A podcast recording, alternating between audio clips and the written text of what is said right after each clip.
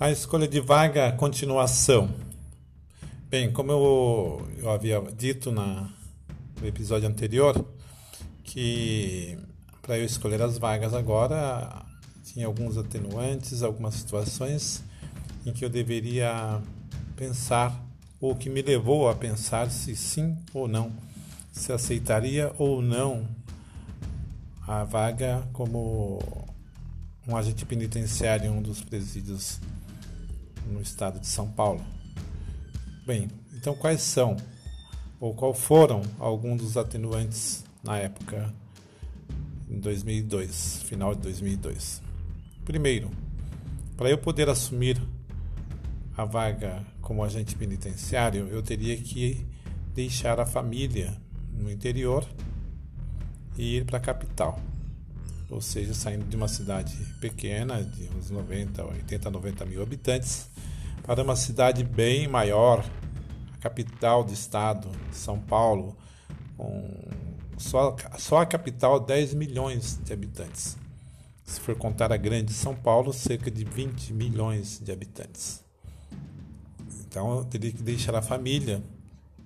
A família tem uma filha recém-nascida, a esposa e também né, meus familiares que moravam todos nessa cidade. Então, deixá-los para ir morar em São Paulo, eu tinha certeza que iria ficar pelo menos uns três anos, na média, lá para poder voltar novamente para o interior. O segundo ponto é justamente a mudança da cidade, né? Sair de uma cidade pequena e ir para grande megalópole, São Paulo, que para quem mora no interior sempre vê a capital como um grande monstro, uma cidade muito perigosa, porque o que nos passam de São Paulo na TV e na, nas mídias sociais para o interior é o que? Apenas a violência no trânsito, a violência física ali com assaltos e mortes.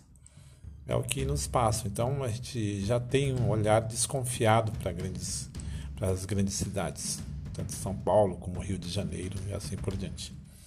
Então também tinha esse pormenor. Terceiro, a mudança de emprego.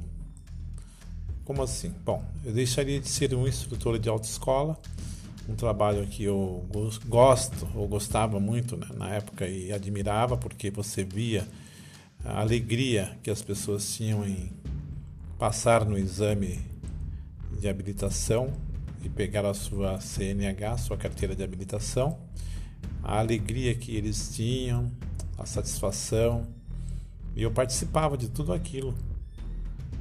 Para se ter uma ideia, uma jovem senhora, quando ela estava para fazer o, o exame para retirada da carteira de motorista, ela disse que ela nunca passou tanto nervoso e tensão quanto aquele dia, o dia do exame.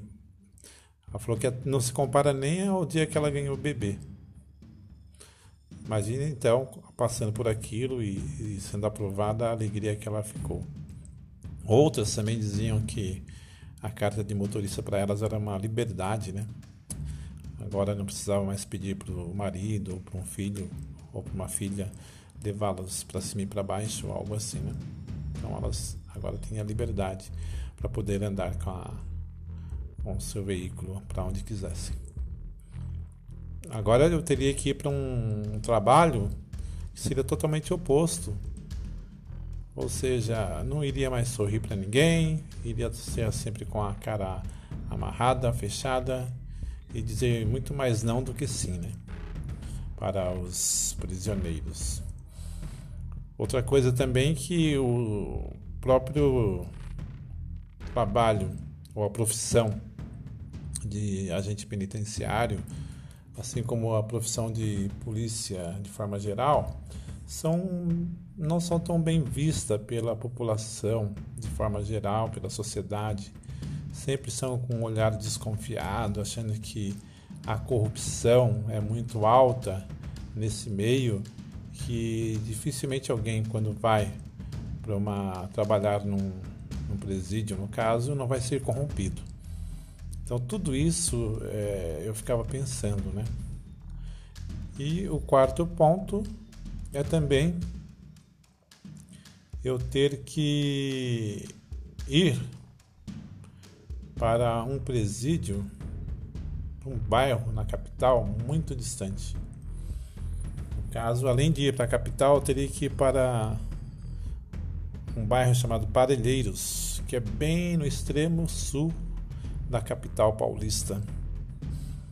E nós que já temos, tínhamos um receio de ir para São Paulo, imagine ir para um bairro de periferia, super afastado, e ainda por cima não era bem em Parelheiros, era um lugar chamado Vargem Grande, que era uh, ainda um pouquinho mais longe, era uma comunidade, o presídio ficava no meio de um mato.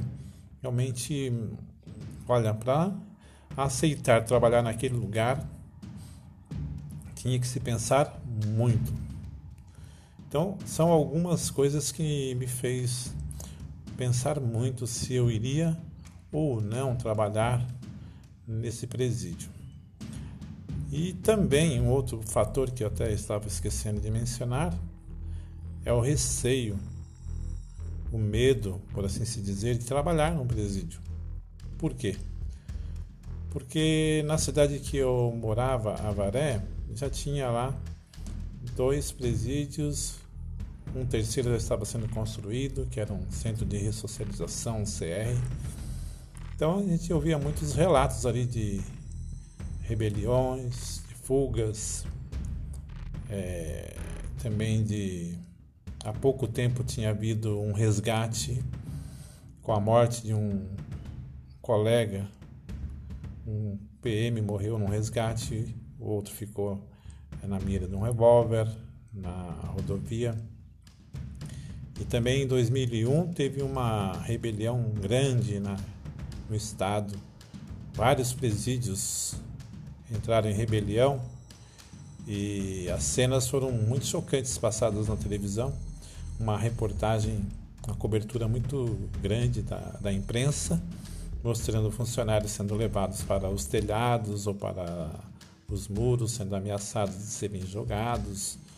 Enfim, né? Então a gente, no meu caso, eu pensei bem, eu estava pensando muito eu deveria ou não aceitar esse trabalho tão complicado, tão perigoso. Então seria uma mudança muito grande na minha vida.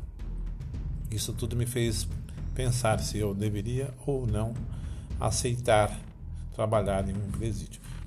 Bem, mas por que que eu aceitei? Como eu mencionei no primeiro episódio, o principal motivo era estabilidade de emprego, ou seja, trabalhar para o Estado, e também o salário que era bem atrativo.